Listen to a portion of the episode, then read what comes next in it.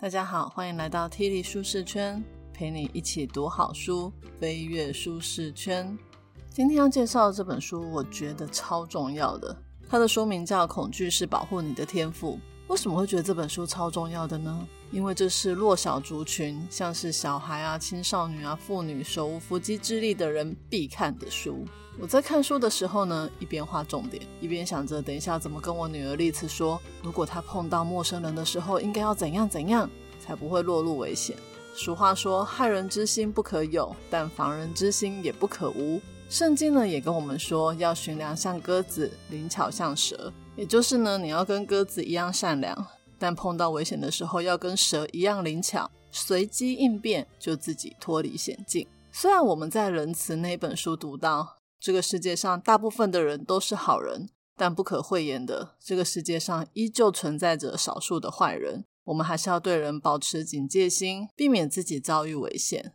我家丽慈很小的时候，他爸爸就跟他说：“如果你去外面吃饭或喝饮料，你记得饮料喝到一半，你离开座位之后再回来。”那杯饮料就不要喝了，因为说不定已经被下药了。你万一被迷昏，那可就惨了。我女儿一直警戒在心。她到了国中的时候，她就跟她同学讲了这件事。她同学们都很惊讶，甚至还笑着说：“你爸爸到底是遭遇了什么？怎么会这么紧张兮兮呢？”我老公不止这样，他觉得世界上很多人都是坏人，所以要处处小心。就像他跟我女儿去超商买饮料。他都会跟他说：“你一定要拿第二罐，因为在我们小时候呢，有发生过饮料下毒的社会新闻。他觉得第一罐饮料被下毒的几率超大的。不知道你身边是不是也有这种被害妄想症的人呢？不过今天这本书要告诉我们的是，不用这么紧张兮兮。当遇到危险的时候，你要相信你身上的直觉，尤其是恐惧的直觉，因为这个是演化的结果，不止人类，动物也是。”当危机来临的时候呢，我们的身体会自动启动恐惧的天赋。我们只要顺着恐惧的引导，就能够救我们脱离凶恶。那怎么做呢？本节 podcast 将为你带来以下三个部分：一、如何判断对方是坏人；二、如何靠着直觉救你脱离凶恶；三、如何预防职场暴力。一开始要跟各位讲一个发生在美国的故事。有一个年轻女子叫凯莉。他有一天去超市买完东西，双手抱着几个装满商品的购物袋回到家里。他走进公寓的铁门时，发现大门并没有关。他进门之后呢，就用身体把铁门顶上锁好。他家呢住在四楼，而就在他爬到二三楼的楼梯转角时，有几个猫罐头从袋子里面滚了出来。他还没来得及反应的时候呢，一个年轻男子的声音就说：“我抓到了，帮你拿上来。”凯莉并不喜欢这个声音。总觉得这个声音让她感觉很不对劲。接着呢，一个面容和善的年轻人出现在他眼前，边走边捡猫罐头。他说：“我来帮你拿东西吧。”凯莉说：“不用，谢谢，我自己可以。”男子说：“你要到哪一楼啊？”凯莉说：“四楼，我自己拿没关系，真的。”男子呢没有打算听他的话，接着说：“我也要到四楼，那一包给我吧。”然后就把手放在凯莉手上那一包看起来比较重的袋子上面。但是凯莉还是坚持说：“真的不用，谢谢，我可以。”男子就说：“你有没有听过一句话叫‘拒人于千里之外’？”而他这么一说，凯莉居然就放手给他拿了。两个人呢一起走到凯莉家的门口，东西给我就可以了。男子却说：“你如果担心的话，只要把门开着，我进去把东西放下就会走。我是说真的。”凯莉呢就让他进屋，接着就发生了悲剧。这个悲剧是什么？不用我说，你应该也知道吧。故事还没有完，对方呢在凯莉家待了三个小时，他用枪指着凯莉，然后下了床，穿上衣服，还去关了窗户。他说：“你不用怕成这样，我不会伤害你的。”但凯莉知道他在说谎，因为他感受到一股非常强烈的恐惧。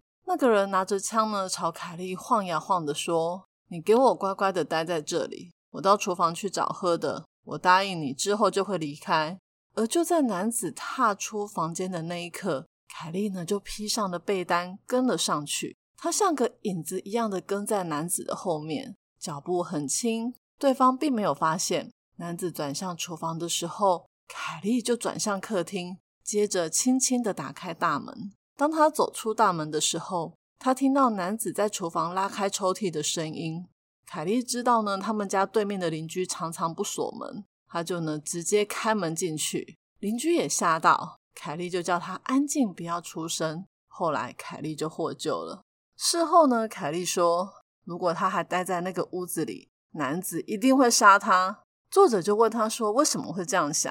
他说，那个男人明明说要去厨房找喝的。但是却拉开抽屉，一定是在找刀子。他可能是怕用枪杀他，声音会太大声。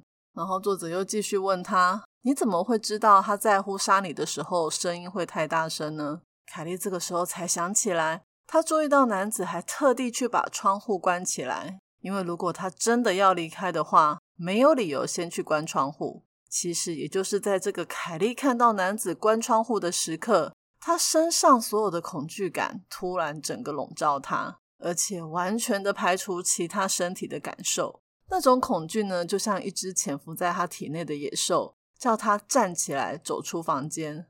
而这种恐惧是一个人身处危险时最有力的盟友。他会对你说：“照着我的话做。”有时候呢，他也会叫你装死；有时候呢，他会叫你暂时停止呼吸。有时候他会叫你全力奔跑、尖叫或者是反击。不过这一次他叫凯莉的却是：只要你保持安静、信任我，我一定会带你脱离危险。男子被捕之后呢，警方查出他之前也犯过案，而且真的曾经用刀子捅死过另外一名受害者。故事就到这里，听完不知道大家有什么感觉？很沉重吗？是的，一定会很沉重的。但是却好像又听到了一丝希望。原来，当我们遇到危险的时候，恐惧的感觉是会帮助我们冷静下来，找到求救的方法。而这本书呢，它主要的目的就是要去训练我们锻炼直觉的肌肉，聆听恐惧对我们说话。说真的，并不容易。但看完整本书之后，你大概会知道应该要怎么做。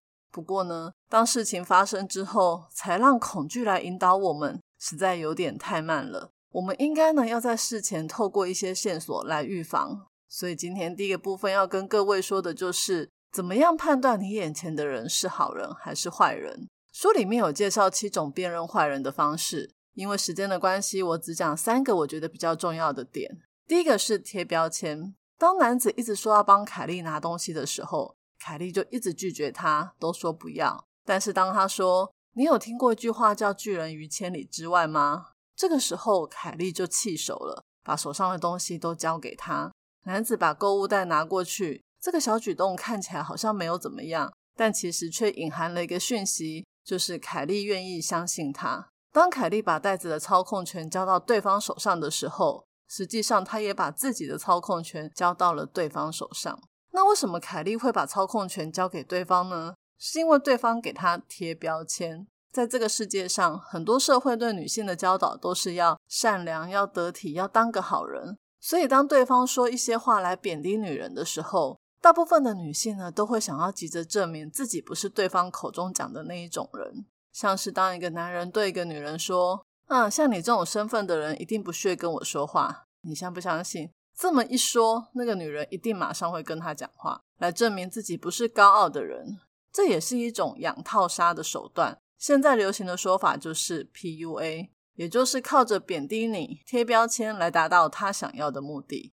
那这时候我们应该怎么办呢？在这本书里面，我觉得有一点很重要的提醒，就是安全比自尊来的重要很多。当你遇到不请自来的陌生人的时候，你要想的是安全，而不是自尊。不管对方说什么，贬低自己也好，你最好的防御策略就是保持沉默。当他什么都没说过，坚决的拒绝他。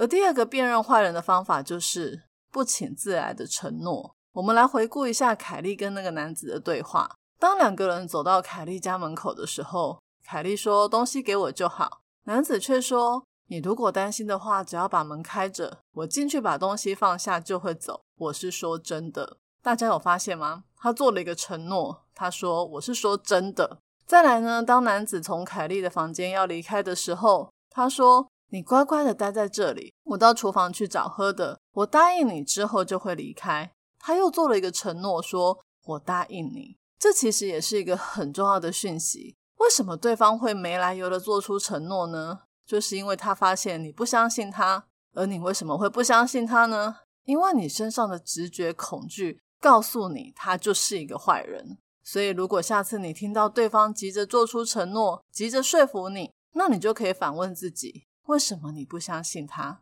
然后对他抱着怀疑的态度，拒绝相信他。最后一个辨认坏人的方式，也是最准确的方法，就是对方对你的不字不予理会。当一个人把你说不的时候，当做没听到。就表示他有控制你的企图。还记得凯莉刚碰到那个男子的时候，他说了很多次不需要对方帮他拿东西，对方是不是一直假装没有听见，不断的要求说要帮他拿？有一点呢，我觉得很重要。歹徒呢，在挑人选的时候，就像是面试的过程，他会去观察一个女人是不是落单，是不是自己一个人住，是不是需要帮忙。而当他靠过去搭讪的时候，他会用各种手法。来试探你是不是一个好控制的弱者，就像我们可以透过一些讯号来判断对方是不是坏人，歹徒也可以透过我们身上所散发出来的迹象来判断我们是不是他中意的猎物。所以，如果有人看到你拿很重的东西，主动跑过来问你需不需要帮忙，有两种可能：一个是他真的是绅士，一个是他就是歹徒，正在面试你。所以这个时候呢，如果你用害羞腼腆的语气说，不用，谢谢，我自己可以。那他就会继续的问下去，直到你答应。但反过来说，当他问你的时候，你斩钉截铁的说我不需要你的帮忙，然后掉头走人，这样子你被选中的几率就会低很多。说到这里，你可能会想说啊，要做的这么绝情吗？会不会激怒对方，反而让对方生气，想要找我麻烦？大家要记住，真正的正派人士。是不会因为你拒绝他就不爽的。如果他真的会不爽，表示那他也不是一个好人，你应该要快点远离他才对。那会不会又有人想说，可是我是真的需要帮忙怎么办？那最好的做法就是主动去找人帮忙，而不是被动等人来提供帮助。因为呢，大部分的人都是好人，我们主动去挑，挑到坏人的几率其实比较低。可是那些不请自来的人。是坏人的几率会比较高，而且如果是女性，最好找女性帮忙。虽然在我们这个社会里，女性很少会找女性帮忙，但要记得，女性呢还是比男性来的要安全可靠。或许呢，你也可以找情侣帮忙，跟女生说，请她帮忙，然后叫男生来处理。有女朋友看着，应该不太会出事。人生在世呢，我们真的不知道什么时候会遇到凶险危难。但是当碰到陌生人的时候，我们至少可以控制自己被歹徒面试时的反应，来降低我们被挑中的几率。如果可以一开始就知道谁是坏人，逃离现场当然是最好。但万一时间发生的太快，无法预测，或者是真的不幸掉入危险的时候，那又该怎么办呢？这个时候呢，我们的直觉就可以派上用场。先来讲一个故事，有一个男子叫 Robert，有一天呢，他走进一家超商。原本想要买几本杂志，但不知道为什么他突然感到很害怕，然后就马上掉头走人。后来过没多久，那家超商真的就发生枪击事件，在 Robert 后面进店的警察呢就被抢匪开枪打死。为什么 Robert 会察觉到有危险要发生，而后来进来的警察却没有察觉呢？作者在访谈 Robert 的时候，他一开始说那是一种莫名其妙的感觉，后来他仔细回想，发现了一些异样。第一个是 Robert 一走进超商的时候，柜台后面的店员看了他一眼，就转过头去，然后呢，把眼神呢专注的定在另外一个客人的身上，那种感觉就好像店员正在担心什么。再来就是 Robert 看到店员注视的那个客人，大热天的居然穿着厚重的大衣。后来 Robert 在新闻里面看到歹徒开的车的时候，才想起来，当他进门之前呢，也有注意到这台车停在超商前面。而且里面坐着两个人，引擎还开着。听到这些线索的时候，你会不会想说，Robert 是福尔摩斯吗？怎么会注意到这些细节的异常呢？Robert 呢，绝对不是福尔摩斯，他跟我们一样都是普通人。他在那个时候也不知道自己的大脑直觉正在为他判断危险，引导他产生恐惧的感觉。最后呢，还呼唤他离开现场，救自己一命。你可能会觉得这一切好像很神奇。但作者在书里面举了非常多的例子，还有演化的证据，让我们知道人类天生呢，在碰到危险的时候，就会产生这样的直觉。而这样的直觉呢，有两个特点：一个是这个直觉一定是因为某种状况而发起，绝对不会来的无缘无故；第二个是这个直觉呢，一定会把你的利益放在第一位，而你要做的就是倾听心里面的声音，顺着那个声音的引导去做。就像前一个故事的凯莉，还有这个故事的 Robert 一样。这时候你会不会有一个疑问是：那为什么 Robert 对这件事情有产生直觉，可是后来进门的警察却没有产生直觉，然后被枪杀呢？有可能是因为这个警察掉入了所谓的专家陷阱。什么叫专家？专家通常就是具备很多知识还有经验，有一套他们处理事情的逻辑与方法。这些方法通常都很理性。跟直觉这种飘忽不定的感觉是完全相反的两个极端。也就是说，警察会用他的专业知识来判断，而不是依靠直觉。像这个超商抢案，其实是发生在大白天。如果依照警察的经验来看，抢案很少发生在白天，或许就是因为这样子让他降低了警戒。再来就是 Robert 跟警察的视角也不一样，因为呢，当天 Robert 也开了一台车到超商。他停在那一台可疑车辆的后面，所以他的眼中呢只有一台车。可是呢，警察呢是在 robber 之后才进到超商，也就是说，警察看到的是两台车，所以他不会觉得特别奇怪。还有，店员看到 robber 的时候是忧心忡忡的眼神，然后他随后就盯着怪异的客人看。可是呢，当店员看到警察的时候，他的眼神应该是如释重负，想说终于有人出现来救他了。所以呢，因为以上种种的因素，让这个警察的直觉没有办法完整的运作。大家要记住，我们的直觉呢，无时无刻呢都在帮我们评估周围的人事物。不过呢，它只有在有异常的状况才会通知我们。如果呢，你要让你的直觉可以充分的发挥效果，就是要把无感的知觉打开。我必须说，还好我们是生在台湾，相对治安比较好。今天讲的这本书是美国人写的。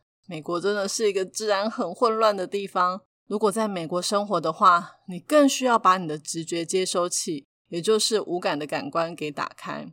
像是现在很多女性呢，常常会在晚上的时候去合体跑步，跑的时候还戴耳机、绑马尾。如果是在台湾，大部分的地方都没有什么问题。但如果你今天去跑步的时候，发现越跑人越少、越偏僻，请记得一定要把耳机拿掉，不要绑马尾，往人多的地方跑。因为你戴耳机的话，你会听不到有人靠近，而且绑马尾会让歹徒 很容易抓住你的头发。这种事情就是不怕一万，只怕万一，还是要小心为上。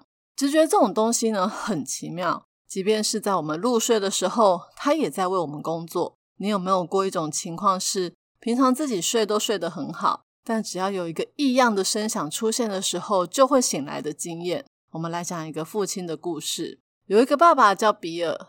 有一天，他太太出差，他带着两个还在读幼稚园的女儿外出去吃饭。回到家的时候呢，他把两个女儿哄入睡，自己也睡了。在半梦半醒的时候，他听到楼下有声音，虽然没有很大声，但却让他很害怕。所以他就下楼去查看，转了一圈，发现没有什么，就回房间睡觉了。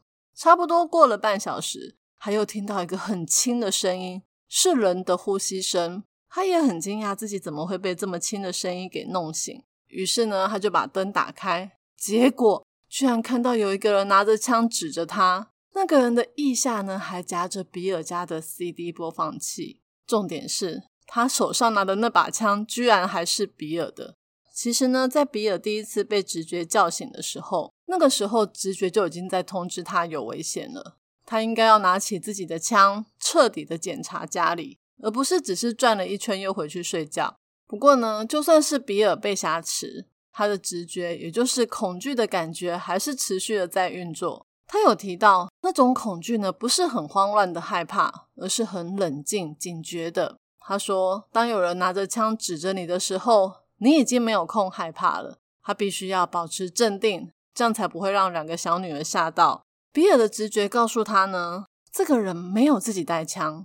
而是用他的枪，他就表示歹徒一开始就没有杀人的意图，而且他就只偷了 CD 播放器，表示他没有要偷大东西。还有一个很重要的线索是，那个人居然跟比尔说，他正在思考一个人生中重大的决定。比尔认为，一个有杀人动机的人根本不会跟他要杀的人讨论这种人生的议题。后来呢，他们两个还聊了起来。最后呢，歹徒让两个女儿在房间里面看卡通。一个小时之后，歹徒离开，枪跟 CD 播放器都没有带走。哇，真的超幸运的。比尔呢，还让两个女儿看完卡通再去睡。女儿们只记得那天晚上有个带枪的警察来他们家，并没有什么恐怖的回忆。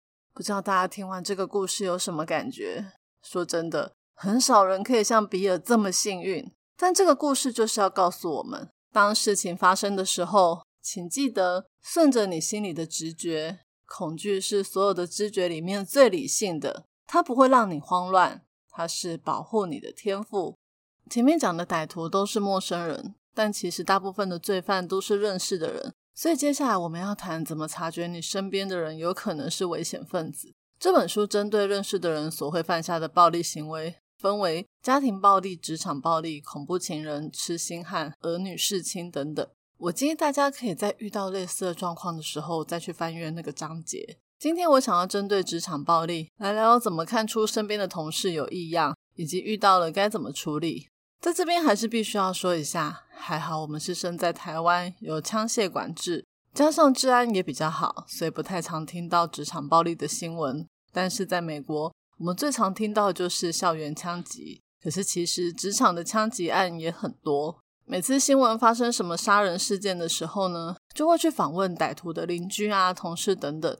最常听到的就是这个人平常看起来人很好啊，真没想到他会做出这样的事。但事实真的是这样吗？对于任何犯罪的人，我们难道都看不出来吗？其实大部分的罪犯呢，在行凶之前，他四周的人通常都会感到不舒服、不安全感、被侵犯。但是大家都觉得应该没有事，所以就没有加以防范。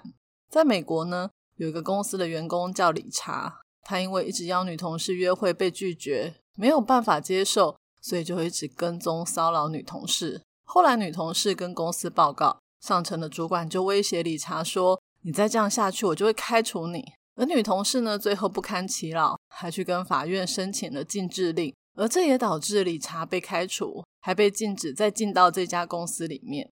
可是有一天，理查回来了，他用了一把猎枪射杀了他在大楼里面碰到的每一个人。当他终于找到女同事的时候，他朝她开了一枪，让她在地上等死。那一天，总共有十一个人中枪。七个人死亡，不过还好女同事幸存下来了。会做出这样的事情，绝对不会是平常是个正常人，然后突然失心疯，一时失控。他们会这么做，一定有迹可循。所以，我们就要在人做出疯狂举动之前，发挥直觉，注意到重要的讯息。有一种同事或员工一定要特别注意，他们的代号是剧作家。这一类的人呢，一开始来上班的时候，你就可以察觉到他有这种特质，像是他比较没有弹性，而且没办法接受别人的建议。他认为别人给他建议是在侮辱他做事的方式。再来就是呢，他们总是会以小人之心度君子之腹。简单的说，就是有被害妄想症，觉得别人都在针对他。而他们之所以叫剧作家，就是因为他们内心里面有超多的小剧场，而在这些小剧场里面。他们都觉得自己是很优秀卓越的员工，可是却常常被同事或主管陷害设计。出了什么问题呢？主管跟同事都会怪他，明明都是别人的错，可是却是他一个人在背黑锅。再来就是这种剧作家的员工，不太会对别人的帮忙心存感激，而这也是为什么到最后大家都不太想要跟他来往。久而久之呢，也就更加深了他觉得大家都在针对他，都在孤立他的剧情。而这样的人展现出来的行为，常常就是会去威胁、恐吓主管、同事，或者是霸凌、欺负人。